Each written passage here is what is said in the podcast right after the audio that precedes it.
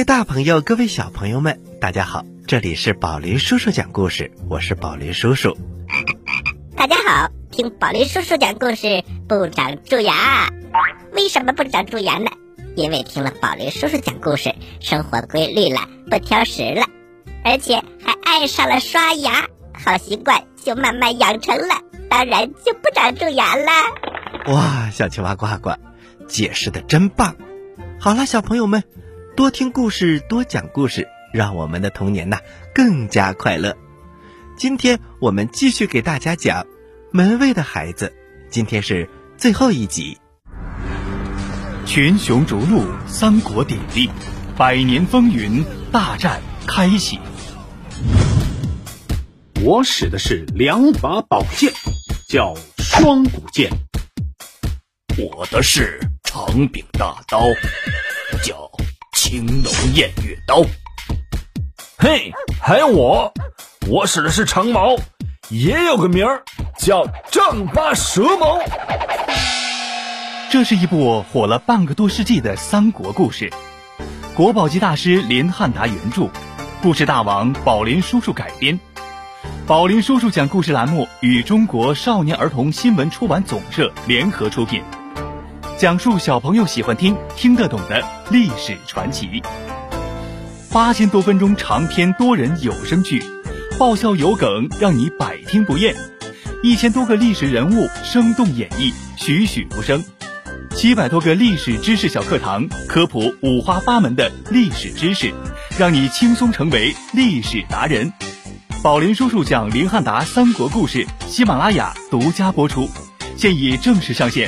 搜索“宝林叔叔讲故事”，点击林汉达《三国故事》即可收听。吃葡萄不吐葡萄皮，不吃葡萄倒吐葡萄皮。好故事快到我的筐里来！哎呀，故事装的太满了。故事一箩筐，越听越聪明。门卫的孩子，第七集。话说将军一家来到了化妆舞会，和美丽的小艾米丽跳舞的。是一位穿着黑色外衣的人，他的帽子上插着槐花。将军夫人问：“艾米丽，跟你一起跳舞的那个黑衣人是谁？”艾米丽回答：“我没有问他的姓名。”将军夫人转过头，问旁边的老伯爵：“伯爵大人，你应该认识他呀，他就是那位教授。”伯爵大人，您的那位教授就在这儿，黑衣人，带着槐树花。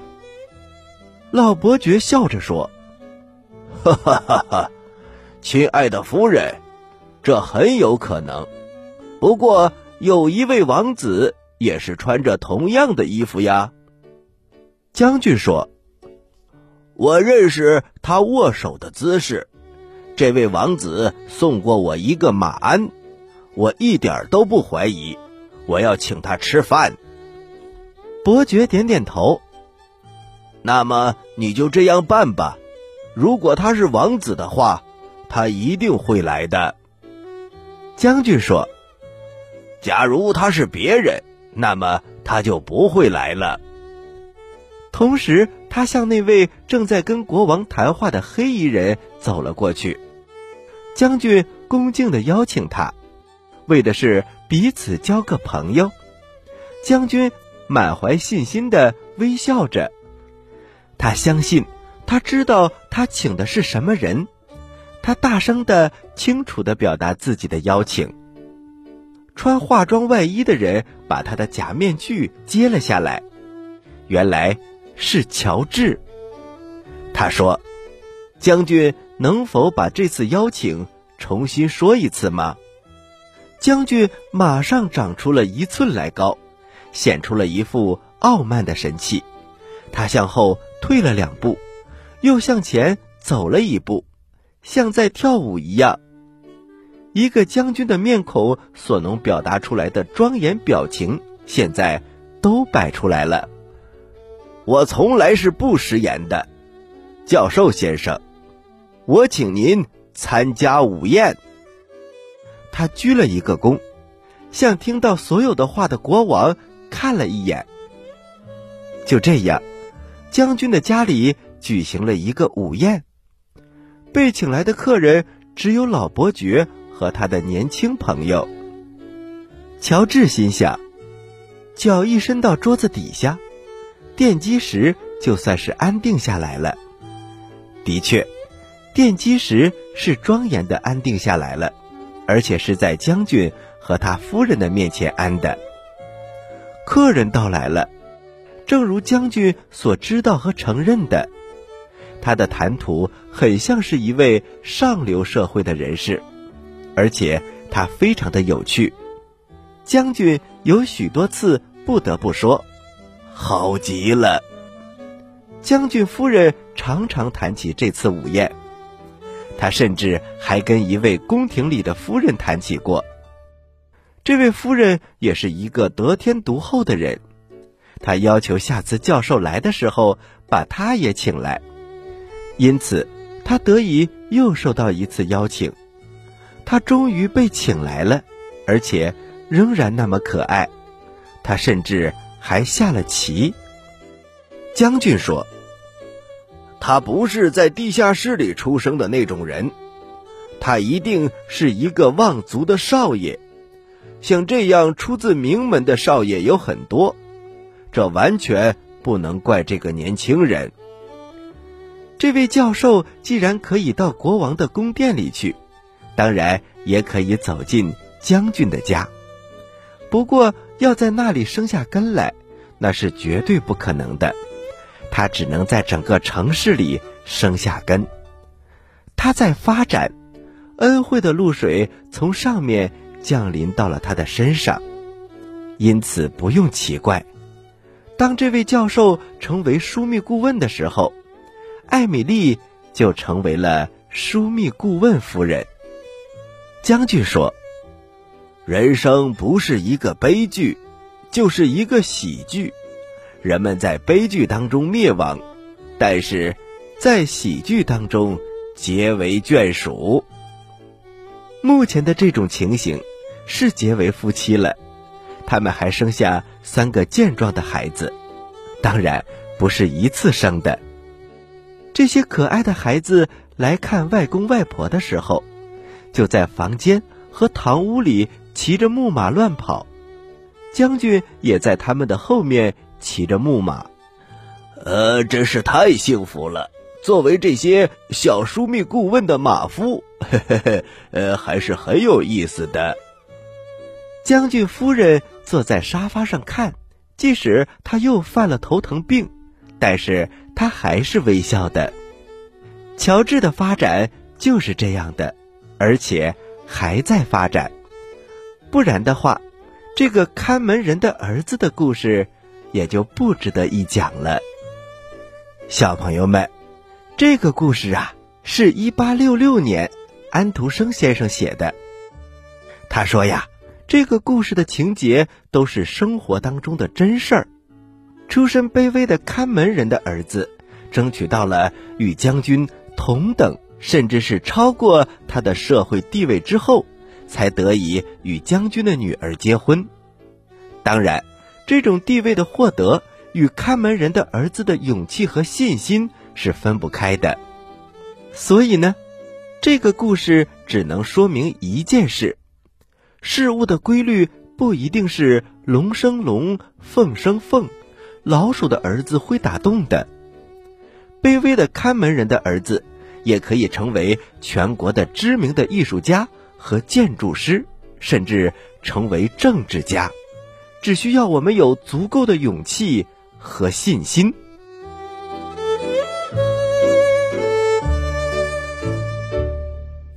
好了，小朋友们，故事我们终于讲完了，接下来呀，我们休息一下。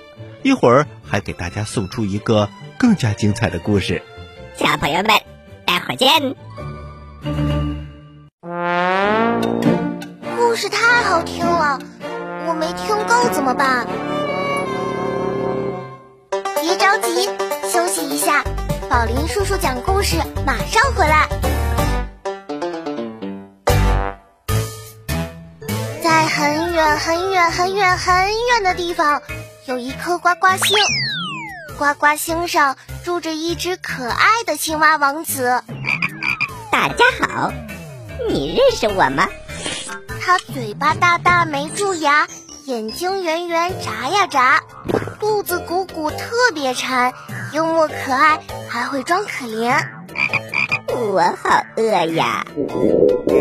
这就是远万万万万万里来到地球找宝林叔叔学讲故事的小青蛙呱呱。小朋友们，快来和呱呱一起听宝林叔叔讲故事吧！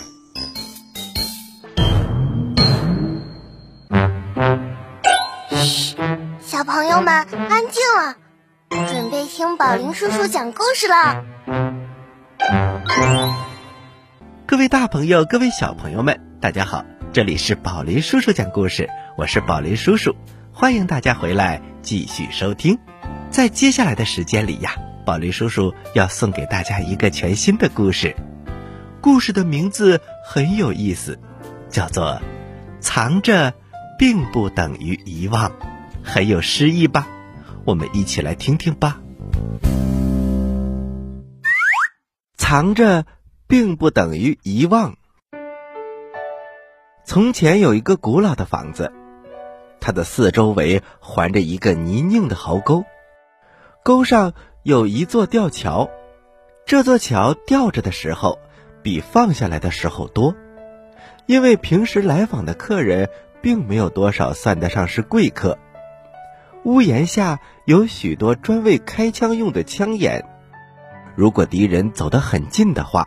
也可以从这些枪眼里把开水或者白热的铅淋到他们的头上。屋子里的梁都很高，这是很好的，因为炉子里烧着粗大而又潮湿的木头，这样就可以使炉子里的烟有地方可走了。墙上挂着的是一些穿着铠甲的男人的画像，以及庄严的。穿着一大堆衣服的太太们的画像，不过他们之中最尊贵的是一位仍然住在这里的，她叫美特莫根斯，她是这个公馆里的女主人。有一天晚上来了一群强盗，他们打死了他家里的三个人，还加上一条看门狗，接着他们就用拴狗的链子把美特太太。套在了狗屋里，他们自己则在客厅里坐下来，喝着从他酒窖里取出来的酒，这都是非常好的麦芽酒。美特太太被狗链子套着，但是她却不能做出狗叫的声音来。强盗的小厮走到他的身边，他是偷偷的走，因为他决定不能让别人看到，否则别人。会把他打死的。这位小厮说：“美特摩尔根太太，你记不记得，你的丈夫活着的时候，我的父亲骑木马的事情？”小朋友们，骑木马是古时候的一种刑法，犯人被绑在一个木凳子上，脚不能着地，非常的痛苦。当时啊，我的父亲骑着木马，那个时候。是您替他求情，但是没有结果，他只好骑，一直骑到他变成了残废。但是你偷偷的走过来，像我现在一样，你亲手在他的脚下垫了两块石头，使他能够得到休息。谁也没有看见这件事情，或者人们看见了也假装没看见。你那时是一个年轻的。仁慈的太太，这件事是我的父亲告诉我的，我没有对任何人说过，但是我并没有忘记，美特莫根斯太太。现在我要放了你。他们两个人从马厩里牵出马来，在风雨中骑走了，并且得到了人们善意的帮助。美特莫根斯太太说。我为那个老人帮了一点小忙，现在得到的报酬倒是不少啊。小伙子说：“我不说，并不等于我忘记了。”就这样，强盗们后来都得到了绞刑的处罚。另外，还有一栋老房子，它现在仍然存在。它并不属于美特莫根斯太太的，而是属于另外一个贵族家庭。事情发生在我们这个时代里，太阳照着塔上的金顶，长满了树的小岛浮在水上，像一些花束。野天鹅在这些岛的周围游来游去。花园里长着许多的玫瑰，屋子里的女主人本身就是一朵美丽的玫瑰。她在快乐中，在与人为善的快乐当中射出光辉。她所做的好事。并不表现在世人的眼里，而是藏在人的心里。藏着不等于忘记。他现在从屋子走到田野上一个孤独的小茅棚里去。茅棚里住着一个贫困的、瘫痪的女子。小房间里的窗子是向北开的，太阳光照不进来。可是今天有太阳光进来了。他的房间里有温暖的阳光。阳光是从南边的窗子射进来的，而南边起初有一堵墙。这个瘫痪的患者呀，坐在温暖的太阳光里，望着树林和海岸，世界变得是那样的宽广和美丽。而这些都是那个好心的太太给办到的。这位太太说：“做这么一点事儿很容易，帮那么一点忙也很轻松。”可是，我能得到的快乐却是无边的，是伟大的，是幸福的。正因为如此，他才做了很多的好事，关心穷人屋子里和富人屋子里的一切的人，因为富人的屋子里也有痛苦的人。他的善行没有人看见，是隐藏着的，但是大家都不会忘记。还有一栋老房子。它坐落在一个热闹的大城市里，这栋房子里有房间有客厅，不过我们却不必进去，我们只需去看看厨房就行了。它里面呐，既温暖又明朗，既干净又整齐，器皿闪着光，桌子非常的亮，洗碗槽像是刚刚刷过一样，非常的干净。这一切。都是一个什么都干的女佣做的，但是她还腾出时间把自己打扮一番。她的帽子上有个蝴蝶结，一个黑色的蝴蝶结，这说明有他关心的人去世了。他并没有悲哀，因为他既没有了父亲，也没有了母亲，他既没有亲戚，也没有了恋人，她是一个贫寒的女子。她只有一次跟一个穷苦的年轻人订过婚，他们彼此相亲相爱。有一次，他来看她，那个年轻的小伙子说：“我们两个人什么也没有。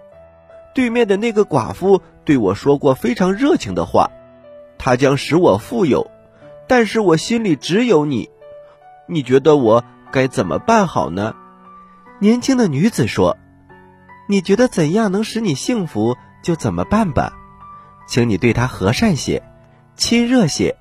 不过，请你记住，从我们分手的这个时候开始，我们两个人就不能再见面了。好几年过去了，他在街上遇见了他从前的朋友和恋人。这个小伙子显出一副又病又愁苦的样子。年轻的姑娘心里很难过，忍不住问了一句。你最近怎么样？我各方面都好。我的妻子是一个正直和善良的人，但是我的心中却只想着你。我跟自己做过斗争，这斗争快要结束了。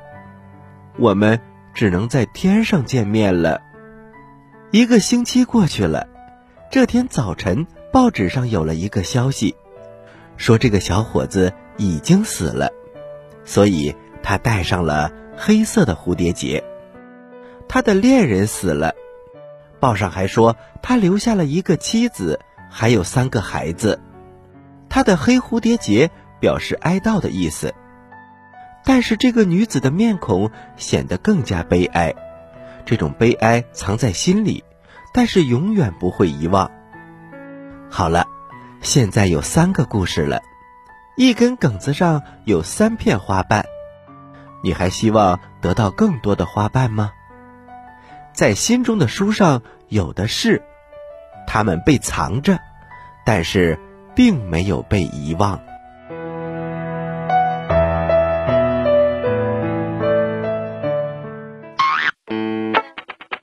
喜欢我们的故事，请关注我们的微信公众平台“宝林叔叔讲故事”，故事多多，互动多多，还能赢礼物哦！赶快关注吧，小朋友们，我在这里等着你哦。妈妈，我采访你一下，你幸福吗？宝贝，能和你一起听宝林叔叔讲故事，妈妈当然幸福啦。宝林叔叔讲故事，幽默有料，长知识。好了，小朋友们，我们今天的宝林叔叔讲故事，讲故事的环节就到此接近尾声了。要听完整的宝林叔叔讲故事，请关注我们的微信公众平台“宝林叔叔讲故事”。宝是保护的宝，林是森林的林。关注之后。点击左下角听故事，就可以收听完整的故事专辑了。好了，接下来是小青蛙呱呱提问题的时间，请小朋友们做好准备。你说为什么我总是这么开心呢？你帅呗？你有钱？不对，因为我每次听故事都能回答对小青蛙提的问题。嘿嘿嘿嘿嘿，呱呱提问题喽，小朋友们做好准备哟。小朋友们，今天呢，我们把门卫的孩子的故事讲完了，紧接着呢，宝莉叔叔又讲了一个故事。你一定会认为我的问题会提在这两个故事当中，哈哈哈哈！你们想错了，我的问题跟这两个故事一毛钱关系都没有。我的问题是，小青蛙呱呱我到底来自哪个星球呢？我们这几期节目可是说了好几遍哦，不知道你记没记住呢？快点把答案发送给我们吧！好啦。知道答案的小朋友，请把你的答案发送到我们的微信公众平台“宝林叔叔讲故事”的留言区，发送格式为日期加答案。比如你发送的是六月一号的答案，就请回复零六零一加答案，赶快来回答吧！我是宝林叔叔。大家好，我是小青蛙的呱呱。这里是宝林叔叔讲故事，咱们下期节目再见。小朋友们，下期节目再见。请大家继续关注本台接下来的栏目。